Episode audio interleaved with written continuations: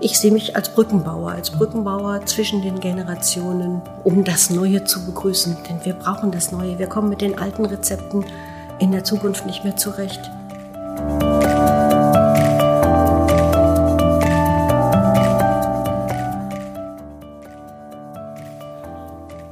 Herzlich willkommen beim Wirtschaft aktuell Podcast. Mein Name ist Michael Terhörst. Schön, dass Sie wieder eingeschaltet haben. Seit mehr als zehn Jahren hilft mein heutiger Gast Monika Bohne Unternehmen dabei, Transformationsprozesse zu bewältigen. In unserem Interview habe ich mit Monika Bohne über sich und ihre Arbeit als Beraterin und Coach gesprochen. Wir haben über die Notwendigkeit von Veränderungen gesprochen, aber auch über heilige Kühe, die diesen Veränderungen manchmal im Wege stehen. Zuhören lohnt sich also auf jeden Fall, denn Monika Bohne verrät natürlich auch, warum man einer heiligen Kuh besser mit Respekt begegnet, als sie zur Schlachtbank zu führen. Sie dürfen gespannt sein. Herzlich willkommen, Monika Bohne. Schön, dass Sie heute bei uns sind. Danke, ich bin gerne gekommen. Frau Bohne, zum Anfang stelle ich immer dieselbe Frage, die würde ich Ihnen heute auch gern stellen. Geht so ein bisschen darum, den Hörerinnen und Hörern zu erklären, mit wem Sie es zu tun haben. Die Frage lautet, wie Sie sich selbst mit wenigen Worten beschreiben würden. Auf die Frage war ich ja vorbereitet. Hab und natürlich äh, kennen mich alle als begeisterungsfähig, als motivierend, als Trainerin, die immer was Neues auf Lager hat ich bin jemand, dem schnell langweilig wird und deswegen ist es für mich essentiell, immer wieder was Neues zu lernen. Ich bin also auch diejenige, die ihren Urlaub unterbricht, um an einem Online-Kongress teilzunehmen. Verrückt, oder? Meine Kinder haben früher immer gesagt, Mama, du Streber. Und mir macht das tatsächlich Spaß. Also können Sie Langeweile gar nicht aushalten? Mir ist nicht so ganz oft langweilig. Ich finde immer okay. was Spannendes zu tun, nachzudenken, und gerade jetzt in der Corona-Zeit ähm, zu gehen und mit sich selbst nachzudenken, ist eine gute Möglichkeit, okay. spannende Gedanken auch im eigenen Kopf wahrzunehmen. Also da kommt dann Langeweile gar nicht erst auf. Selten. Sie sind, das ist gerade schon so ein bisschen durchgeklungen, Trainerin und Coach und in diesem Kontext helfen Sie Unternehmen dabei, Transformationsprozesse, zum Beispiel Unternehmensnachfolgen äh, zu gestalten und positiv auch zu gestalten. Und in dem Kontext sagen Sie, wer Veränderungen will, muss heilige Kühe auf den Prüfstand stellen. Ähm, was meinen Sie damit? Heilige Kühe sind ein Symbol für Regeln, über die wir gar nicht mehr nachdenken. Mhm. Dinge, die wir also so machen wie immer. Und wenn ich als Trainerin in ein Unternehmen komme, dann erlebe ich das natürlich, dass jemand sagt, das geht bei uns nicht, das funktioniert bei uns nicht, mhm. das haben wir noch nie so gemacht. Ja, und dann kann ich entweder dagegen argumentieren oder kann das ignorieren, ähm, kann anfangen zu kämpfen oder wir fangen an, das zu reflektieren. Mhm. Und dann gucken wir, wo kommt das her? Was für Rahmenbedingungen waren damals da, als diese Regel in Kraft getreten ist? Und dann ist es mit Regeln im Unternehmenskontext ja oft so, dass die nicht ähm, an der Wand hängen und bewusst verkündet sind, sondern die werden so implizit mitgelebt. Ja. Und dann ist man sich dessen gar nicht bewusst und da muss man erstmal darüber nachdenken. Mhm. Und diese Regeln sind ja gut. Überall, wo Menschen zusammenkommen, entstehen die. Also auch zwangsläufig, ne? Genau. Manchmal muss man halt drüber nachdenken, passt der Rahmen noch? Sind die noch sinnvoll? Mhm. Oder können wir mit diesem Sinn, den wir damals im Kopf gehabt haben, was Neues tun und diese Regel transformieren sozusagen. Das heißt, wir folgen weiterhin dem Sinn, setzen es aber anders um und haben es angepasst an die heutige Zeit. Schon eine Modifikation der heiligen Kuh irgendwie. Auf jeden Fall. Also hm? es gibt ja manchmal Menschen, die haben den Begriff im Kopf, dass man heilige Kühe schlachten müsste. Ja. ja also bitte auf keinen Fall. Heilige Kühe sind was ganz Werden Wertvolles. die dann manchmal auch geschlachtet? Da gibt es Situationen, die Sie erlebt haben, wo einer ja. Okay. Das hilft nicht, nach vorne zu gucken, sondern das macht oft ganz viel kaputt. Mhm. Ja, also heilige Kühe wertzuschätzen und zu gucken, was steckt da für ein Wert drin, hilft, dass man das Neue ganz anders angehen kann. Das ist meine Erfahrung. Können Sie es mal ein bisschen praktisch machen? Welche heilige Kuh läuft Ihnen, bleiben wir mal beim Nachfolgeprozess da, relativ häufig über den Weg? Das haben wir schon immer so gemacht. Ja. Ne, ist eine, eine Möglichkeit. Hm. Ich kann das mal an einem, an einem persönlichen Beispiel benennen. Ich Mhm. habe vor vielen Jahren angefangen, ein Zeitplanbuch zu führen. Und dieses Zeitplanbuch war kein Terminkalender, sondern da war alles drin, mein ganzes Leben. Pläne, Ideen, Adressen, alles. Und dann habe ich vor einiger Zeit gemerkt, naja, wenn ich im Team arbeiten will, dann wäre es schon gut, wenn ich meinen Kalender in Outlook hätte und ich könnte den teilen. Ja. Also niemand konnte mir helfen, weil mein Zeitplanbuch immer mit mir unterwegs war. Huh, und das war nach 30 Jahren eine echte heilige Kuh, die ich da in Angriff nehmen musste. Ich habe ein halbes Jahr beides parallel geführt. Menschen, die viel jünger sind als ich, die sagen so ein Quatsch, wenn ich was nicht mehr brauche, schmeiße ich es weg und nehme das Neue. Und ich musste mich tatsächlich verabschieden.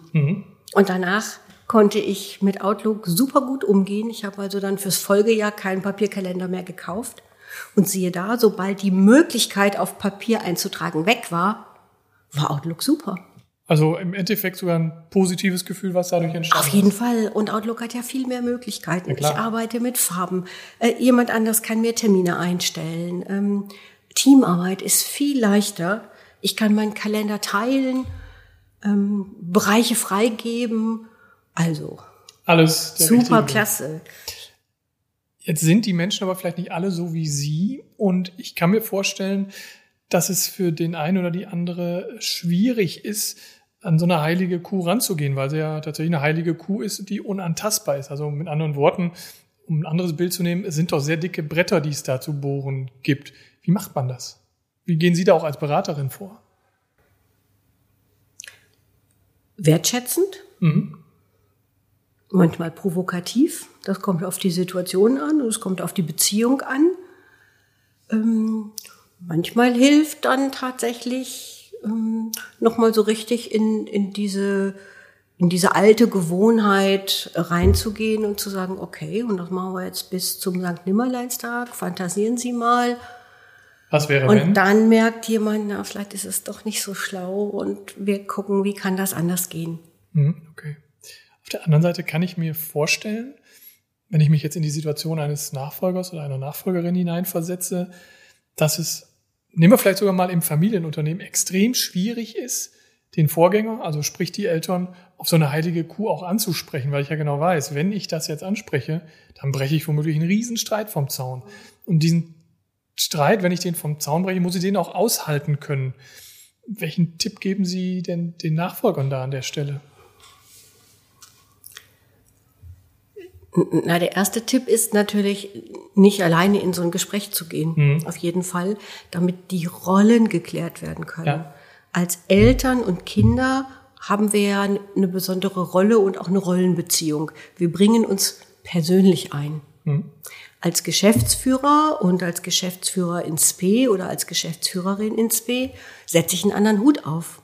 Ja, und mit der neuen Rolle habe ich neue Aufgaben, neue Ziele, neue Kompetenzen, neuen Rang, mit dem ich mir was rausnehmen darf, was ich mir als Sohn oder Tochter vielleicht nicht rausnehmen würde. Das ist ein wichtiger Punkt. Man darf das an der Stelle auch. Ne? Man muss das sogar. Ja. man muss das sogar, denn jeder Nachfolger muss ja sein eigenes einbringen. Ich will ja nicht Asche verwalten, sondern ich will ja, dass mein Feuer da reinkommt. Und wenn es nicht meins werden kann und ich nichts von mir reinbringen kann, dann kann's ja, dann kann es mich auch nicht begeistern. Und es ist wichtig, dass jeder Nachfolger seine Begeisterung reinbringen kann.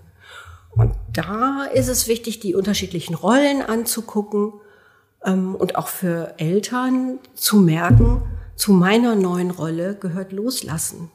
Und Loslassen üben, da kann man gut Unterstützung bei gebrauchen. Okay. Also in jedem Fall die Hilfe von außen in Anspruch nehmen, wenn es eben geht. Die hilft, die Rollen zu sortieren. Ja. Ich würde gerne über dieses Rollenthema noch ein bisschen sprechen wollen. Und zwar ähm, haben Sie in einem unserer Vorgespräche gesagt, dass es gar nicht so unüblich ist, dass Unternehmerinnen und Unternehmer, die das über viele Jahre tun, so sehr mit ihrer Rolle identifiziert sind, dass da gar nichts anderes mehr ist, gefühlt. Das heißt, wenn die dann irgendwann mal den Laden übergeben wollen, ja, dann stehen die ja vor dem Nichts. Wie kann man solche Fälle angehen? Das stelle ich mir extrem schwierig vor. Ja, das ist auch schwierig. Und deshalb kann ich nur alle Nachfolger, äh, alle übergebenden Unternehmerinnen und Unternehmer ermutigen, wirklich rechtzeitig zu gucken, was will ich denn tun? Mhm. Ja, das Unternehmen ist ja sowas wie ein Baby, das man begleitet, das man entwickelt, das man ähm, transformiert, immer wieder an den Markt anpasst. Und für viele Unternehmerinnen und Unternehmer ist es das Herzensthema neben der Familie und den Kindern. Ähm, und dann rechtzeitig zu schauen, was will ich denn tun? Ähm, Herr Dr. Kleinschneider hat das so schön auf den Punkt gebracht. Er hat in einem Post gesagt, ich werde nicht im Park sitzen und Enten ja. füttern.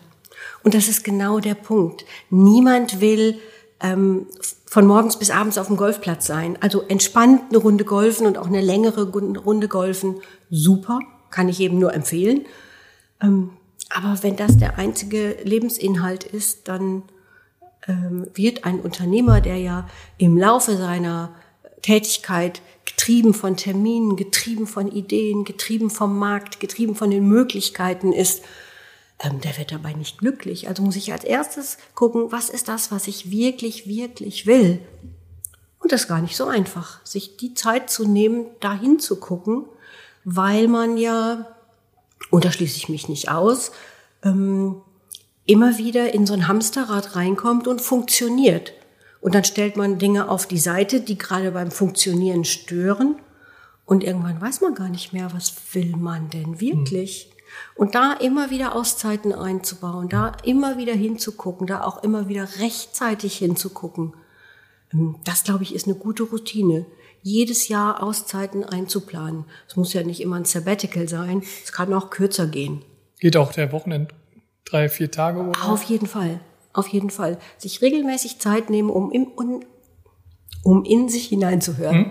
Das empfehle ich jedem. Okay. Also das heißt aber auch, dass das ein Prozess ist, der durchaus schon frühzeitig angestoßen werden kann. Da muss nicht der, sag mal, 58-jährige Unternehmer oder die Unternehmerin mit starten, die weiß, in sieben Jahren möchte ich kürzer treten, sondern das kann man auch schon frühzeitig machen. Unbedingt. Je klarer ich weiß, was ich will, je klarer meine Vision von der Zukunft ist, mhm. desto leichter kann ich abgeben, desto leichter kann ich die richtigen Menschen in mein Leben holen, desto offener ist meine Wahrnehmung und ich nehme Mitarbeiter im Unternehmen anders wahr und kann schon sehen, ah, da ist ein Potenzial für, was ich, wenn ich nur funktioniere, gar nicht wahrnehme. Und ähm, also dann aus dieser Rolle rauszukommen, kriegt man das alleine hin, wenn man so, ich sag mal, so fokussiert auf das Thema ist? Naja, es gibt die ganz großen Krisen im Leben, ja. die einen dahin ähm, die einen dahin zwingen. Krankheit, Krankheit, ja. Krankheit und Tod. Mhm. Ja, das sind die Dinge, da kann man nicht mehr anders gucken. Ähm, es gibt aber auch andere Situationen. Manchmal ist jemand in einem besonderen Moment offen und liest etwas und sagt, ah ja. Oder er hört etwas mit einer bestimmten Konnotation und weiß, ah ja. Jetzt muss ich was tun. Meine Eltern erzählen es zum Beispiel gerne. Ich habe eine, ja, eine Hotelausbildung gemacht mhm. und habe mich dann gegen die Übernahme des Familienunternehmens mhm. entschieden. Ich habe in Bonn gelernt damals. Und wenn man aus Fehlen kommt, dann war vor 30 Jahren Bonn als Bundeshauptstadt damals sowas wie die große weite Welt. Ja. Und dann haben meine Eltern mich besucht. Und dann erzählt mein Vater, dass ich an irgendeiner Stelle gesagt habe, verlasst euch nicht auf mich. Mhm. Und das ist bei ihm so angekommen, ähm, dass er angefangen hat, die Nachfolge zu regeln, ohne Kinder. Ohne sie? Ja, genau. Okay. Würde ich gleich tatsächlich auch nochmal darauf zu sprechen mhm. kommen wollen. Ich würde auch ganz gerne den Bogen zu Ihnen persönlich auch mhm. ziehen wollen. Also wir haben gerade über eine heilige Kuh von Ihnen gesprochen. Das ist das Zeitplanbuch gewesen. Mhm. Gibt es aktuell auch so eine, wo Sie sagen, die müsste ich mal angehen, aber weiß noch nicht so recht wie? Also im Unternehmen habe ich gerade so eine heilige Kuh angefasst. Ich mhm. bin vor zehn Jahren in ein externes Büro umgezogen. Vorher hatte ich acht Jahre lang im Homeoffice gearbeitet und bin umgezogen, weil die Kinder klein waren und irgendwie zu Hause immer was los war. Mhm. Inzwischen sind die Kinder groß und aus dem Haus und zu Hause ist auch ruhig. Ist alles leer. Ja. Ja, und dann habe ich tatsächlich die Corona-Krise als Anlass genommen, um mich zu fragen, brauche ich dieses Büro noch? Mhm. Und habe dann gemerkt, oh, ich bin ganz schön verbunden damit. Diese zehn Jahre haben mich mit diesen Räumlichkeiten, mit all dem, was passiert ist in diesen Räumlichkeiten, mit all den Prozessen, mit all den Kunden, die da waren, doch sehr verbunden. Mhm. Und trotzdem war es notwendig. Und inzwischen habe ich ein Online-Studio eingerichtet zu Hause. Ich habe einen Coaching-Raum zu Hause. Was heißt Online-Studio? Spannend. Naja, auch im Trainingsbereich hat mhm. das letzte Jahr alle Möglichkeiten ähm, zum digitalen Arbeiten genutzt. Mhm. Ich habe meine Ausbildung zur Live-Online-Trainerin schon 2018 gemacht. Okay. Aber von 2018 bis 2020 hatte ich drei Kunden, die mit mir online gearbeitet haben. Das hat sich jetzt geändert. Das hat sich geändert, ja. deutlich. Ähm, die kleinen, die großen, die mittleren. Wir machen kurze Formate, wir machen lange Formate. Noch vor drei Jahren konnte ich mir nicht vorstellen, zwei Tagesformate online zu machen. Also richtig Hand aufs Herz, funktioniert das genauso gut? An vielen Stellen unbedingt. Ich habe letzte ja? Woche mit einer kleinen Gruppe zwei Tage gearbeitet und zwar zum Thema Kreativität. Da mhm. denkt man ja, mh, mm, da, da, muss man was in die Hand nehmen. Äh, wie, wie soll das online gehen? Und dann kam eine Teilnehmerin und sagte, das hat viel besser gefallen als in Präsenz. Ich war viel konzentrierter. Wir haben uns ausgetauscht. Ich hätte es nicht für möglich gehalten, dass das so geht. Mhm. Ja, online kann so viel. Man braucht natürlich die richtigen Methoden. Man braucht Kooperationswerkzeuge. Und da hilft es natürlich, in Teams miteinander arbeiten zu können, Dateien teilen zu können, mhm. ähm, ein Mirobot zu haben oder andere Möglichkeiten. Das ist toll. Und das war natürlich für mich genau das Richtige, auszuprobieren, zu gucken, wie, wie kann man das machen. Ähm, und dann auch jeden alleine denken zu lassen und mit seiner eigenen Kreativität in Kontakt kommen zu lassen. Also da habe ich ganz viel gelernt. Und das Online-Studio hilft, eben den Rahmen zu haben, die Möglichkeiten zu haben und die Technik natürlich gut mhm. zu nutzen. Also eine große Veränderung, die sich bei Ihnen dann seit der Schulung, die ja schon vor Corona lag, dann deutlich jetzt ergeben hat. Spannend. Dass Sie grundsätzlich nicht vor Veränderungen äh, bange sind, das haben Sie gerade schon gesagt, ähm, dass Sie nämlich eben nicht das familiäre Unternehmen übernommen haben vor seiner, äh, vor einigen Jahren. Ähm, was, was war das damals, was Sie dazu bewogen hat, den anderen Weg zu gehen? Das hatte was mit meiner Grundmotivation von Freiheit zu tun. War es einfach nur Abnabelung oder war es? Ja. ja. Also es einfach nur weiß ich nicht, aber es mhm. war auch Abnabelung natürlich ja. in die weite Welt gehen und ich habe das dann ja auch gemacht. Also die Hotellerie ist ja meine meine erste Ausbildung gewesen oder meine erste Heimat. Und da war es toll, jedes Jahr woanders hinzugehen. Mhm. Ich habe in England gearbeitet, ich war in Frankreich. Ich habe kurz nach Spanien geguckt und gemerkt, mein Spanisch ist nicht gut genug. Mhm. Also mich ausdrücken können, das, was ich fühle und denke, sagen zu können, gehört tatsächlich für mich zu einem, ja, zu einem guten Leben dazu. Und da Englisch und Französisch ähm, lebensfähig sind, okay. ähm, suche ich mir Umfelde, in denen ich mit den Sprachen, also mit den dreien, zurechtkomme. Und so ein bisschen Plattdeutsch kann ich auch noch. Oh. Das habe ich meiner Oma zu verdanken. Ein bisschen kann ich auch, aber wir wollen die Hörerinnen und Hörer nicht überfordern und uns glaube ich jetzt gerade auch nicht, wenn wir auf Platt weiterkühlen würden. Ähm, inwieweit helfen Ihnen die Erfahrungen, die Sie damals gemacht haben, mit Ihren Eltern auch und dem, der nicht erfolgten Übergabe im Familienunternehmen, wenn Sie heute Familienunternehmen bei der Übergabe beraten? Uns hat die klare Kommunikation meiner Eltern geholfen. Ähm, und auch, dass meine Eltern immer sehr offen damit umgegangen, wie es ihnen ergangen war. Hm. Also da waren Sie schon sehr eng im Austausch, ja, auch was ja. Emotionen und so angeht? Ja, mein Vater wollte Berufsschullehrer werden. Der war Bäcker und Konditormeister und wäre gern Berufsschullehrer geworden. Also der wäre auch schon gerne ausgebrochen. Mhm. Und dann musste er nach Hause kommen und das Gasthaus ja. übernehmen. Und damit ist er immer sehr offen umgegangen und hat gesagt, also ich freue mich, wenn ihr das tut. Ihr dürft aber auch Nein sagen. Und diese Option hat für uns alle Möglichkeiten bis zum Schluss offen gehalten. Das ist natürlich toll, ne? Ja. So aus diesem Habitus heraus, ich möchte es mal für meine Kinder besser haben, dann auch diese, dann muss man ja irgendwie auch sagen, Größe zu haben, dann, wenn ihr nicht mögt, ist auch okay. Ja, genau. Und ich bin sicher, dass er sehr versöhnt war mit äh, seiner Karriere, die er dann ja, gemacht hat ja, okay. und mit dem beruflichen Leben, das er gemacht hat. Ähm, und trotzdem war diese Offenheit für uns sehr wichtig. Und wenn ich da Eltern und Kinder, Familienunternehmen und Unternehmerfamilien unterstützen kann, ähm, die Dinge weiterzugeben und im Frieden zu bleiben. Mhm. Dann habe ich meine Mission erfüllt sozusagen. Das ist das, womit ich unterwegs bin, zu helfen, dass die Dinge gut weitergegeben werden, dass Nachfolger verändern dürfen, dass die ein, ein Go kriegen, um verändern zu dürfen, also in die Fußstapfen zu treten und die Fußstapfen krumm zu treten und ihre eigenen Dinge zu machen. Ähm, das ist ein großer Teil meiner Mission. Mhm. Und macht, glaube ich, auch Spaß, wenn es dann funktioniert, ne? Auf jeden Fall. Und dazu gehört ja eine ganze Menge. Also Familienunternehmen in die Zukunft führen ist mein Motto. Und dazu gehört ja Zusammenarbeit zwischen den Generationen. Dazu gehört Führung. Wie verändert sich Führung heute? Wie arbeiten die unterschiedlichen Generationen zusammen? Wir haben aktuell vier Generationen am Arbeitsmarkt. Und auch da gibt's ja unterschiedliche Werte und unterschiedliche Vorstellungen, wie denn Zusammenarbeiten gelingen soll. Da geht's um Digitalisierung und ich sehe mich als Brückenbauer, als mhm. Brückenbauer zwischen den Generationen. Ähm, ja, um das Neue zu begrüßen. Denn wir brauchen das Neue. Wir kommen mit den alten Rezepten in der Zukunft nicht mehr zurecht. Oh, das, das Leben sich. ändert sich. Privat erleben wir das alle jeden Tag. Und in den Unternehmen hakt es manchmal. Mhm. Auch aufgrund der vielen heiligen Kühe natürlich. Klar. Ängstigt Sie das persönlich manchmal, dass es so viele Veränderungen gibt, die man dann auch nicht alle gestalten kann? Nee, ist das aufregend. Also wir haben ja die Chance mitzugestalten und gerade mhm. meine Generation ähm, ist in der Position mitzugestalten. Wir müssen nichts, ähm, nichts erleiden, sondern mhm. wir können was tun und wir können überlegen, wie viel KI wollen wir, wie wollen wir ähm, die, die EDV umstellen? Wie helfen wir unseren Mitarbeitern, das zu tun? Wo holen wir uns junge Leute ran, die affiner sind für bestimmte Dinge? Na klar gehen auch meine Kinder anders mit dem Handy um als ich. Aber alles, was ich lernen will, das lerne ich. Wenn ich nicht will, dann hole ich mir Hilfe. Macht Sinn.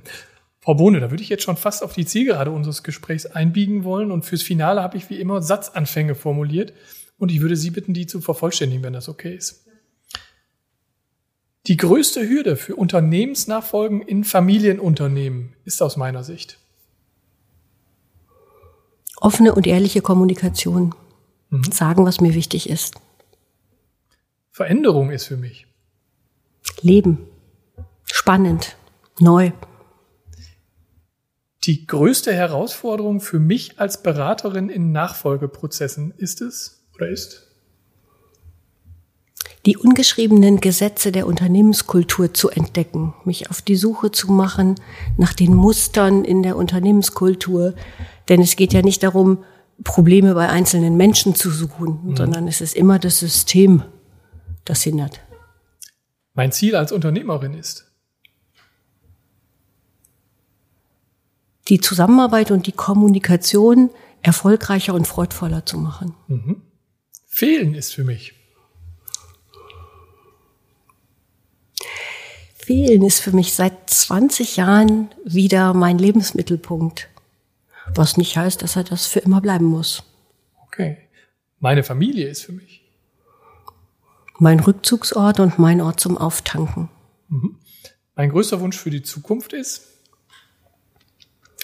Dass wir mit Vernunft die Pandemie in den Griff kriegen und es schaffen, miteinander neu zu definieren, wie wir leben wollen. Mhm. Abschließend den folgenden Tipp möchte ich den Hörerinnen und Hörern am Ende dieses Podcasts gerne noch mit auf den Weg geben. Freut euch auf die Zukunft. Wir gestalten sie mit. Wir haben da alle einen großen Platz drin. Schönes Schlusswort. Vielen Dank, Monika Bohne. Gerne. Das war unser Podcast mit Monika Bohne. Wenn es Ihnen gefallen hat, würden wir uns wie immer über Likes oder Kommentare in den sozialen Medien freuen. Sie wollen keine Folge des Wirtschaft aktuell Podcasts mehr verpassen? Dann abonnieren Sie uns doch ganz einfach in dem Podcast-Portal Ihrer Wahl. Würde mich freuen, wenn wir uns bald wiederhören würden. Bis dahin, tschüss.